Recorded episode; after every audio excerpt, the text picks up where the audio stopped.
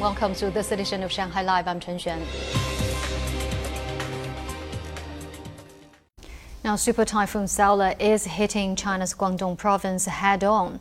The National Meteorological Center renewed a red storm warning this morning, and multiple cities in Guangdong and Fujian have relocated people from high risk areas. Sun Siqi has the details. The city of Shanwei on the coast of Guangdong is now close enough to the storm center where wind speeds are up to 100 kilometers per hour. A level 1 warning for strong winds has been activated. All businesses, public transport networks, and schools were closed this morning. Work has stopped at the city's close to 300 construction sites. 8,000 fishing boats were called into port. Close to 10,000 people were relocated to 700 indoor shelters. The city of Huizhou, which is farther away from the storm center, is still dealing with winds of up to 60 kilometers an hour. Local forecasters have issued a hazardous marine weather alert. We've put up this fence so no guests can go out to the sea. We have to make sure everyone is ashore. All boats in Huizhou have returned to port. The airport is now closed, as well as some beachside highways. Most high speed trains along the coast have been suspended.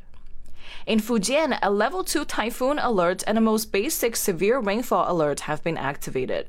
The city of Zhangzhou on the border with Guangdong is being battered by strong winds. Some trees have fallen in the beachside areas. More than 100,000 people were relocated across the province as of last night.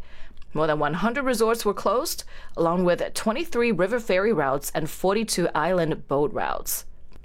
At the same time, storm system Haikui is still approaching from the east. Saola will be affecting Guangdong, Hong Kong, and Macau between today and tomorrow. On the other hand, Haikui is likely to make a landfall in Taiwan and then head for Fujian. Eastern China should expect rain on Sunday and Monday. Forecasters say Shanghai, Jiangsu, and Zhejiang should prepare for heavy showers. As the rain bands thrown off by the storm meet up with cooler air descending from the north, it could lead to some very intense rainfall. Sun Siqi, Shanghai Live. China's top financial regulators yesterday ordered a cut to down payments for both first and second time homebuyers, while further cutting interest rates on existing mortgages. According to a notice issued by the People's Bank of China and the National Administration of Financial Regulation, starting from September 25th, borrowers will be able to negotiate a mortgage rate change with banks or a swap for a new loan plan. The new interest rates will be based on the central bank's current loan prime rate and shall be no lower than the city's first home mortgage rate policy, where the original loan was issued. Xinhua reports citing analysts' estimates that the lowering of mortgage rates will benefit about 40 million borrowers. The policy adjustments also featured lower down payment requirements for home purchases. The minimum down payment ratio for first home buyers will be no less than 20%, and for second time buyers, no less than 30%, both a reduction of 10%. The central bank has cut its foreign exchange reserve requirement ratio in a move to support the Chinese currency's exchange rate. The People's Bank of China announced today that it would cut the ratio by two percentage points to 4% on September the 15th. The figure sets the amount of foreign currency that banks must hold as reserves against the foreign exchange trades. The upcoming adjustment will be the third such reduction following similar cuts in May and in September last year when the yuan was under depreciation pressure. Data from financial information platform Wind showed that the offshore exchange rate of the renminbi against the US dollar was strengthened by the announcement, reaching 7.24 at one point, its highest level since August the 11th.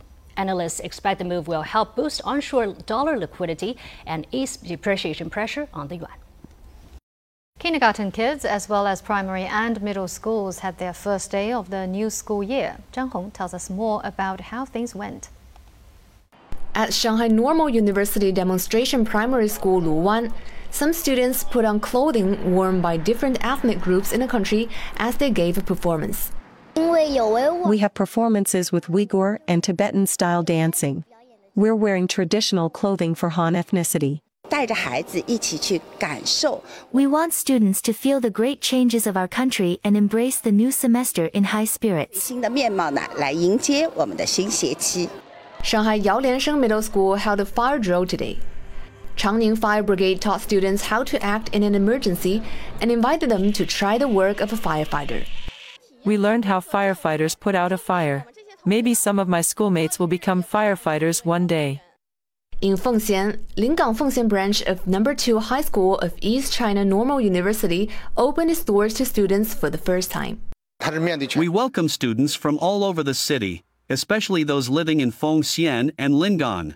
We want students who are excellent at science and with all-round development.